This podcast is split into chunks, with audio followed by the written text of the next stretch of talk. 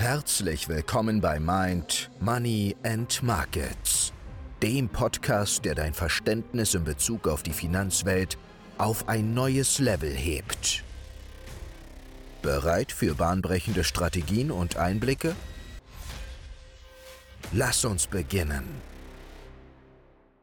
Und damit ein herzliches Willkommen zur offiziellen siebten Folge von Mind, Money and Markets. Heute geht es, wie du schon im Titel gelesen hast, um die sogenannte Spielfeldanalyse. Denn es ist essentiell, dass wir das Spielfeld kennen, um das Spiel spielen zu können. Denn wenn du nicht weißt, wo die Auslinie ist, wirst du immer wieder abgepfiffen, bis du es irgendwann mal reingeprügelt bekommst. Also, auf was ich hinaus möchte, ist, wir als Trader, als Händler müssen verstehen, wo die Wahrscheinlichkeiten sehr hoch sind und wo die Wahrscheinlichkeiten sehr gering sind. Eine Möglichkeit, das herauszufinden, ist mit dem Prinzip der akzeptierten und inakzeptierten Preisbereiche. Heißt, wir müssen verstehen, wo sind institutionelle Händler bereit, den Preis zu akzeptieren? Wo haben sie diesen Preis in der Vergangenheit akzeptiert? Und wo ist der Preis nicht akzeptiert? Machen wir mal ganz banales Beispiel. Wenn wir einen definierten Preisbereich haben, eine sogenannte Liquiditätszone, heißt es ja nichts anderes, dass zwischen zwei definierten Preisen Volumen akkumuliert wird und ein Handel stattfindet. Das heißt, ich habe jetzt zum Beispiel im S&P 500 die 4000 Punkte Marke und die 4010 Punkte Marke. Heißt, ich habe jetzt 40 Ticks, wo der Markt sehr, sehr oft hin und her handelt. Es bilden sich Cluster, es bildet sich viel Volumen, es bildet sich eine Volumenkompression, es ist eine Akkumulation und eine Geldumverteilung. Und eine Geldumverteilung findet ja immer in einer Balance statt, denn in einer Geldumverteilung schließen große Marktteilnehmer ihre Position und neue Marktteilnehmer eröffnen neue Positionen. Und wie ihr vielleicht schon wisst, an der Börse wird kein neues Geld gedruckt, sondern das Geld wandert immer von Person A zu Person B oder halt eben der Kontrakt. Das heißt, wenn ein Marktteilnehmer 1000 Kontrakte verkaufen möchte, muss irgendein Marktteilnehmer diese 1000 Kontrakte abkaufen. Anders funktioniert es nicht.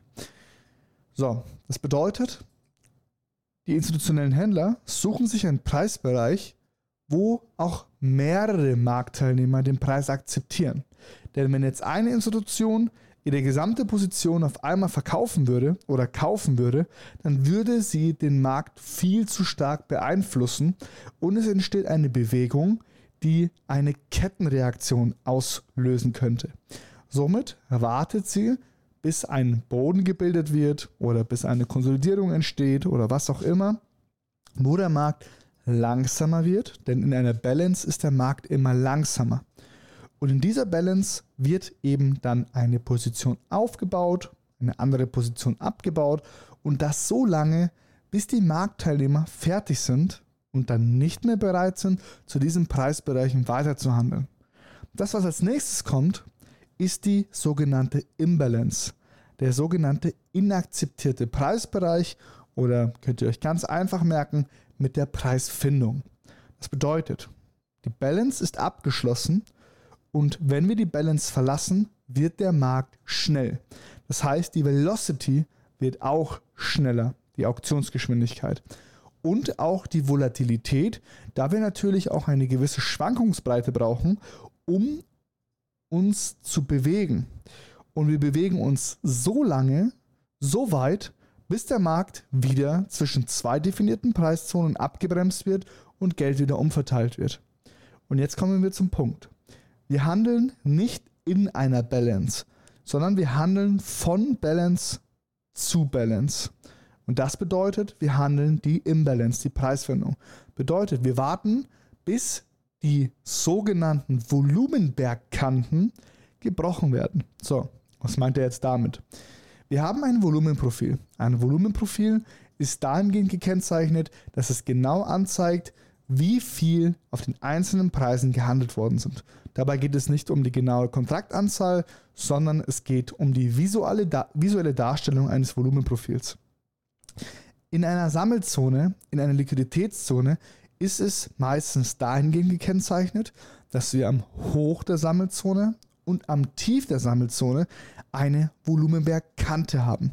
Heißt ein Volumenberg, was eine sehr prägnante Kante hat, denn darüber findet Preisfindung statt. Wie entstehen Kanten überhaupt?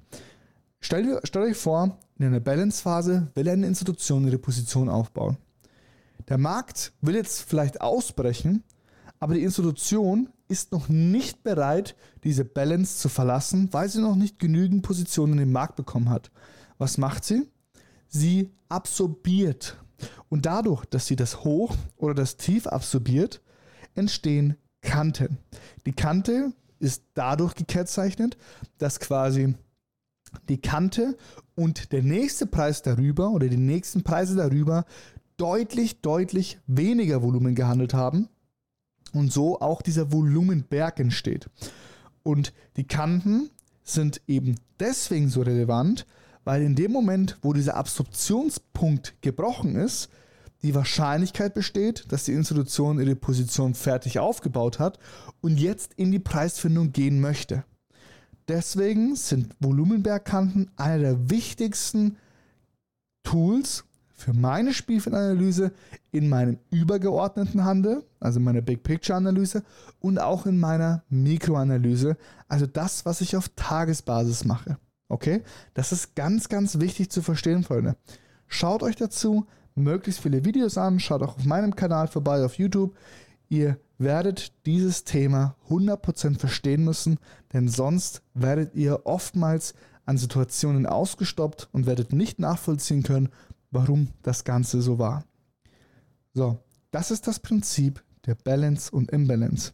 Der nächste Punkt ist die Price Action und das werden wir in einer separaten Folge nochmal behandeln, aber die gehört jetzt hier zum Thema dazu und deswegen möchte ich darauf eingehen. Die Price Action definiere ich persönlich in vier Punkte. Und zwar die Kontextbewertung, die Erwartungshaltung, die Charakteristik und die Dynamik. Und diese vier Punkte müssen ausgearbeitet werden. Diese vier Punkte helfen dir, die Kernessenz, also die Struktur des Marktes zu verstehen. Die Price Action selbst ist älter als wir alle. Die Price Action gibt es schon, ich glaube, seit den, ich denke, 1920er Jahren, wo damals noch die Charts, die Trends auf Papier gezeichnet worden sind. So lange gibt es die Price Action schon. Und Price Action ist deswegen so wichtig, weil Retailer und Institutionen auf diese achten.